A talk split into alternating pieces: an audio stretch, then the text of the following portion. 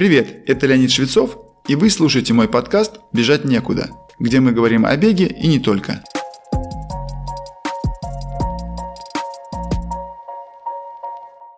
При подготовке к записи наших выпусков, помимо изложения своего опыта и знаний, я изучаю последние исследования в области бега, тренировок, восстановления, соревнований и другим относящимся вопросам.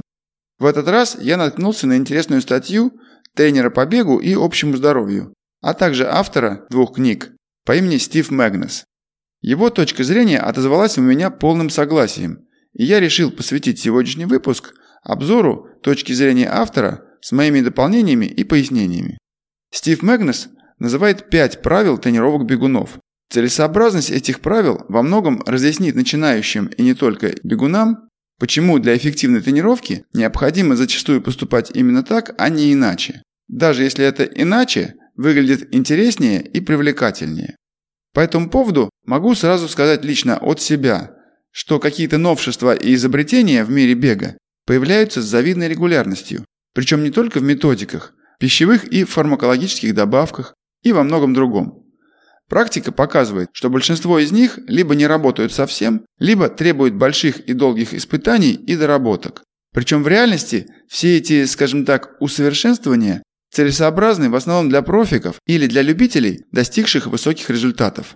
Между тем, соблюдение старых добрых базовых принципов с высокой степенью вероятности, можно сказать, практически гарантированно приведет вас, если не к большому успеху, то точно к прогрессу. Причем не только в результатах, но и в общем уровне работоспособности или, если хотите, здоровья.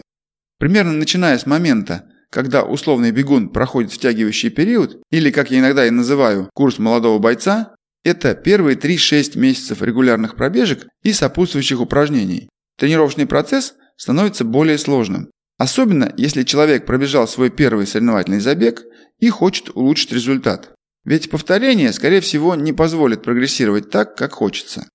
Но все эти усложнения все равно должны строиться на некоем костяке или методике.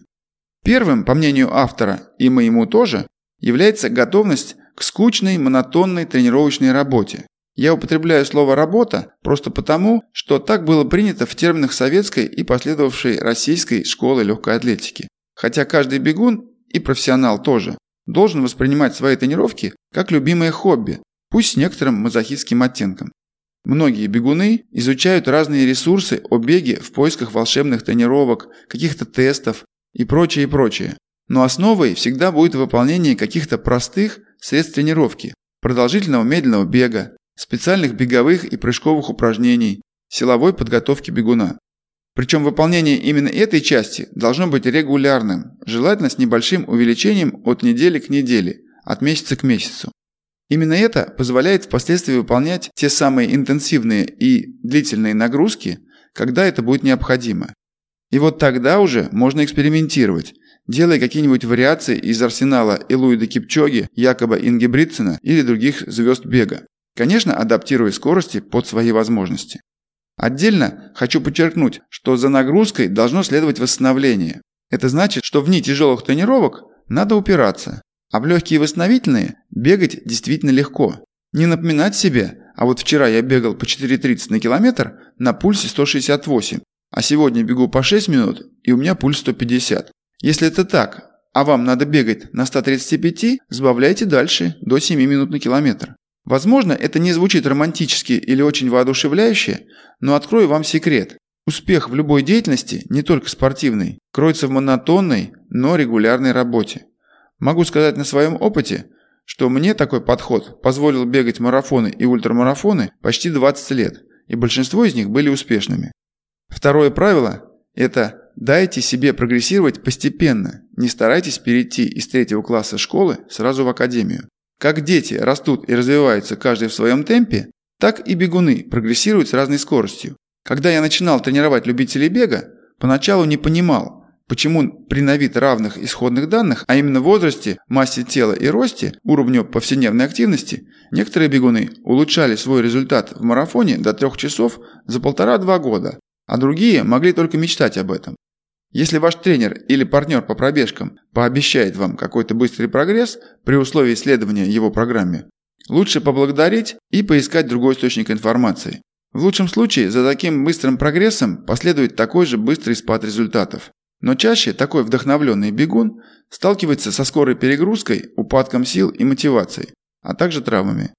Например, несколько лет назад в Москве был бегун по имени Дмитрий Б., который за период чуть более года довел свой личный рекорд в марафоне до 2 часов 36 минут. И он был чистый любитель, трудившийся в офисе полный рабочий день, а возможно даже и больше. Но еще через год его просто замучили травмы, и он исчез из поля зрения, что было очень жаль. Даже если у вас наметился определенный прогресс, в какой-то момент он может притормозиться. В этом случае, если в остальном плане у вас все в порядке, то есть нет упадка сил, вы не стали чаще болеть или вас не мучают травмы, просто дайте себе время, и количество перейдет в качество. У нас в школе бега несколько лет тренировался один доктор из Ханты-Мансийского автономного округа. У нас он научился отличной технике бега, легкой и эффективной. Настолько, что я часто приводил его в пример. Но его абсолютные результаты были скромные. После двух с половиной лет тренировок он бежал марафон где-то за 3.45. Причем за эти два или три года улучшил с 4 часов 5 минут до этих самых 3.45. Но еще через год или полтора я вдруг увидел его на московском марафоне, бегущим далеко впереди пейсеров на 3 часа 15. Причем это было даже не на середине дистанции, а за 2 километра до финиша. Позже я узнал, что он пробежал марафон быстрее 3.10. Причем его бег был таким же легким, как и когда он бегал 4 часа. Для того, чтобы подобное удалось и вам, я советую сфокусироваться не столько на какой-то заветной цели, сколько на процессе ее достижения. Я не говорю, что цели не надо ставить, вовсе нет. Но если вы будете думать о том, как вы улучшаете себя, занимаясь чем-то методично и регулярно, то улучшение неизменно придет. Отсюда вытекает третье правило. Каждый следующий шаг должен быть логическим продолжением предыдущего. Многие бегуны, достигнув какого-то высокого для себя результата, воодушевляются настолько, что сразу решают не терять время зря и окунаются в дальнейшее увеличение нагрузок. Самым частым примером такой тактики является быстрый переход от дистанции 5 км к 10 км, затем к полумарафону и дальше к марафону. И все это за несколько месяцев. Некоторые вдохновляются настолько, что пробежав свою первую десятку, заявляют «Тренер, давайте теперь будем готовиться к марафону». Если вы тренируетесь у меня, то я, конечно, вас не просто отговорю, а сделаю это аргументированно, чтобы вы сами согласились со мной. Думаю, каждый грамотный и опытный тренер сделает то же самое. А если бегун тренировался по книжке или по купленной программе, и у него все получилось на отлично, то тут критическое мышление может подвести. Другой вариант – это резкий прогресс на какой-то конкретной дистанции. Совсем недавно с одним из моих бегунов случилось такое счастье, что он улучшил свой результат в марафоне с 3 часов 56 минут до 3.33. Причем сделал он это с интервалом в 4 месяца. И это был поистине воодушевляющий прогресс. Мы наметили следующий марафон через почти 8 месяцев. Причем в моей тренерской голове созрел план для него. Сначала поработаем над базой в виде силы, координации и отчасти техники. И уж потом перейдем к дальнейшему увеличению беговых нагрузок. Но мой ученик был настолько вдохновлен своим прогрессом, что частенько старался и дальше превзойти свои тренировочные достижения. Реальность оказалась таковой, что по какому-то стечению обстоятельств он сначала серьезно простудился, а затем был еще небольшой рецидив. Все это привело фактически к застою в его состоянии как бегуна. На самом деле это никакая не трагедия, хотя в моменте это воспринималось как таковое, как потеря второго месяца подряд. Но я расцениваю такие случаи как некую закономерность. Причем не считаю это потерей для этого конкретного бегуна. И это его новый опыт. Теперь он знает, какие ощущения могут привести к упадку сил, а в приведенном примере – иммунитета. По сути, основной мыслью третьего правила является следующее. Постройте базу в виде силы и общей выносливости для нового уровня результатов. И это позволит вам сделать следующий шаг вперед ступенью выше.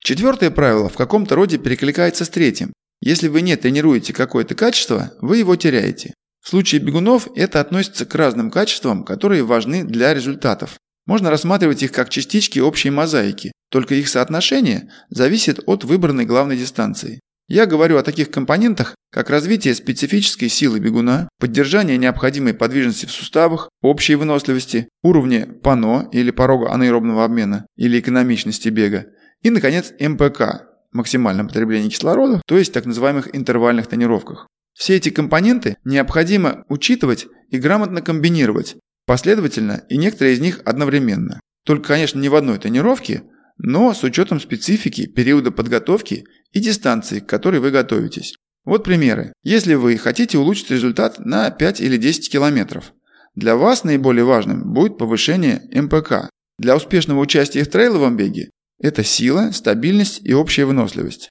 Для марафона и ультрамарафона тоже сила и большое количество длительного бега в умеренном темпе. Но это только примеры акцентов, а вся подготовка должна включать каждый из вышеперечисленных пунктов. Пятое правило особенно справедливо для бегунов со стажем более двух лет. Когда вы планируете свою подготовку, рассчитывайте не просто тренировать организм, а тренировать ваш индивидуальный организм. Почему я так выделяю опытных бегунов?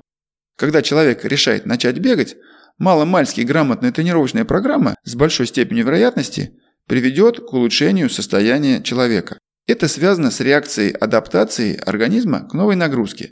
Это ведь логично. После почти полного ничего не делания, любая грамотно выстроенная программа нагрузок улучшит ваши физические и даже морально-психологические возможности. Но тело человека адаптируется и к нагрузкам тоже. Поэтому в определенный момент их надо будет начать подбирать не просто именно к вам, но и к вам в текущий момент времени.